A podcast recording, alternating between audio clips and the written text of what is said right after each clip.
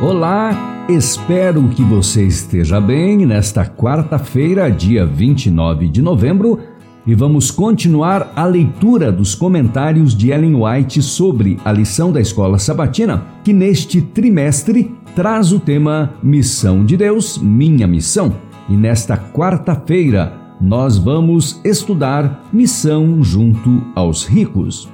Há uma obra que deve ser feita em favor dos ricos. Precisamos ser despertados para reconhecer sua responsabilidade como pessoas a quem foram confiados dons do céu. Devem ser lembrados de que precisamos prestar contas àquele que julgará os vivos e os mortos. Os ricos necessitam de nosso trabalho no amor e temor de Deus. Muitíssimas vezes eles confiam nas riquezas e não sentem o perigo. Sua mente precisa ser atraída para as coisas de valor duradouro. Precisam reconhecer a autoridade da verdadeira bondade que diz: Venham a mim todos vocês que estão cansados e sobrecarregados, e eu os aliviarei.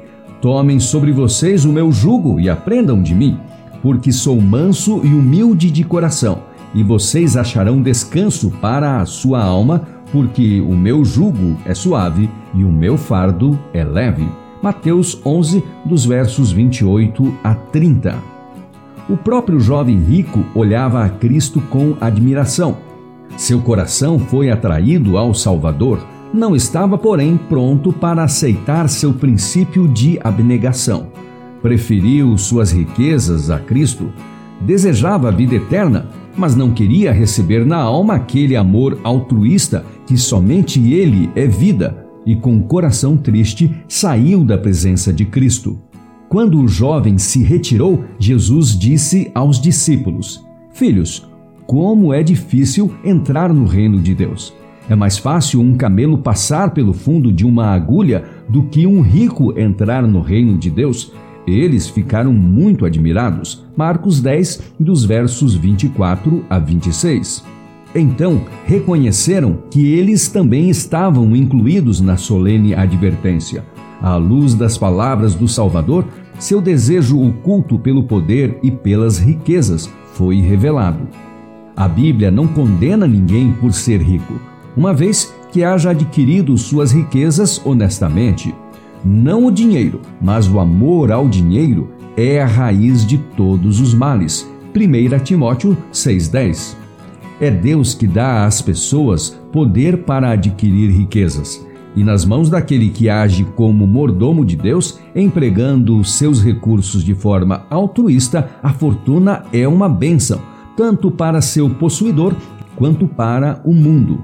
Muitos, porém, absorvidos em seus interesses nos tesouros mundanos, tornam-se insensíveis aos reclamos de Deus e às necessidades de seus semelhantes consideram sua riqueza como um meio de glorificar a si mesmos, acumulam casas e mais casas, terras e mais terras, enchem sua casa de luxo, enquanto tudo ao seu redor são seres humanos em miséria e criminalidade, em doença e morte.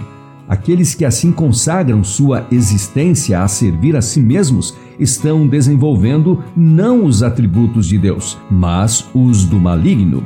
Essas pessoas necessitam do Evangelho, precisam desviar os olhos da vaidade das coisas materiais para a contemplação das preciosidades das imperecíveis riquezas. Necessitam aprender a alegria de doar, a bem-aventurança de ser colaborador de Deus. E assim foi o nosso interessante estudo desta quarta-feira, que teve como citação o livro Parábolas de Jesus, página 131 e página 232. E por último do livro A Ciência do Bom Viver, página 127. E amanhã, quinta-feira, nós vamos estudar o tema Missão junto aos poderosos. Então, te espero mais uma vez amanhã.